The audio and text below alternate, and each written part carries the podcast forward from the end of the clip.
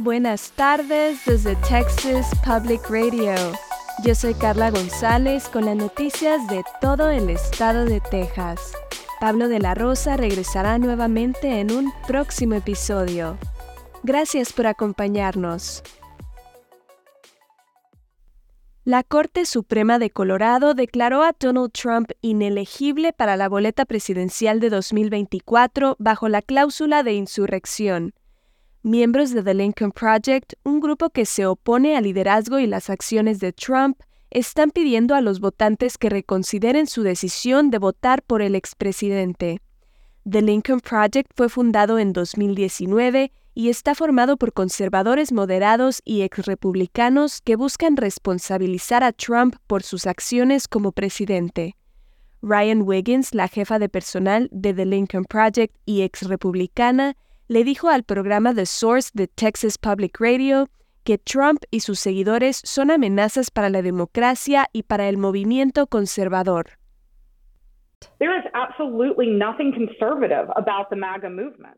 No hay absolutamente nada conservador en el movimiento MAGA. Solo son amenazas y propagación de miedo, y están en contra de las leyes. Eso es fascismo.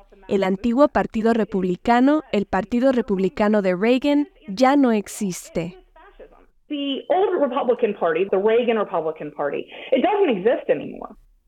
Wiggins dijo que una reelección de Trump sería como revivir el año 2016 para las personas que votaron en su contra.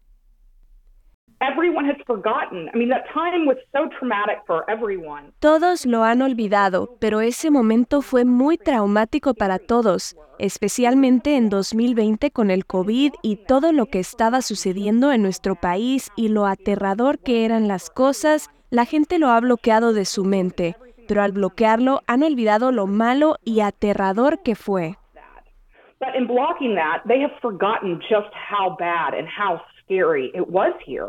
La decisión de retirar a Trump de la boleta de 2024 quedará en espera hasta el 4 de enero mientras se decide el resultado de la apelación de Trump a la Corte Suprema de Estados Unidos. Trump ha negado cualquier mal comportamiento de su parte durante su presidencia.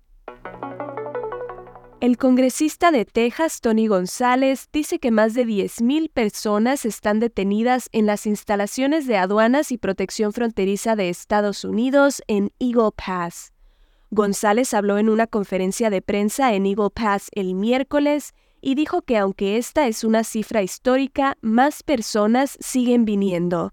González agregó que sospecha que las cifras aumentarán aún más en Navidad y Año Nuevo. El congresista republicano que representa al Distrito 23 desde San Antonio hasta El Paso está pidiendo más ayuda federal para Eagle Pass. González se negó a decir si apoya la polémica nueva ley de inmigración que el gobernador Greg Abbott firmó esta semana que permite a los oficiales de Texas arrestar a personas migrantes por cargos estatales de allanamiento. Los grupos de derechos de los inmigrantes ya han presentado una demanda para bloquear la medida antes de que entre en vigor en marzo.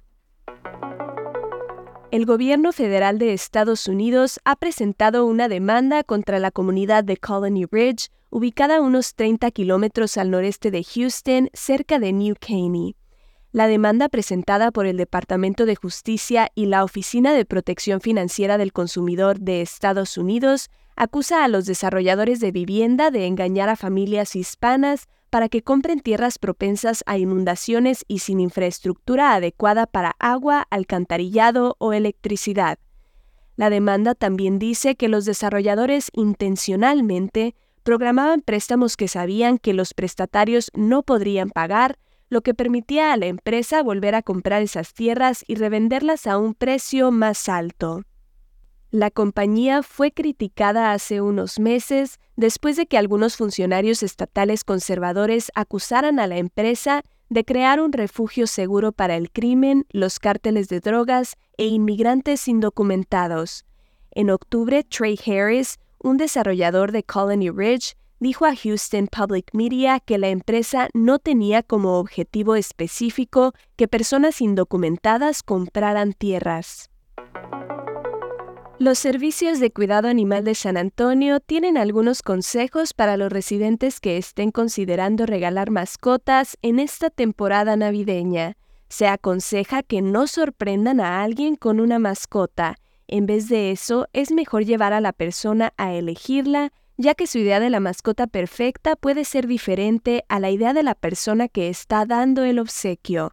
También es recomendable considerar llevar al animalito a su nueva casa después de las vacaciones, ya que es una época del año muy ocupada.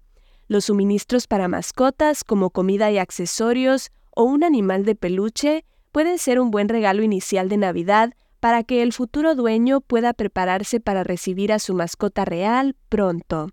También es importante recordar que los cachorros y gatitos requieren atención y supervisión constantes porque en esta etapa es cuando aprenden hábitos buenos y malos, y los padres de los niños que reciben mascotas como regalo deben estar listos para compartir las responsabilidades de su cuidado. Para denunciar ventas ilegales de animales en la ciudad, puede llamar al 311. Esto ha sido TPR Noticias al Día. Siga nuestro canal en YouTube o Facebook para no perderse ninguna historia. Desde el Valle del Río Grande para Texas Public Radio, yo soy Carla González. Este año en Texas Mutual Insurance Company estamos celebrando 25 años de dividendos con un récord de 340 millones distribuidos en negocios de Texas. Vea cómo los negocios son mejores con Texas Mutual en texasmutual.com diagonal dividendos.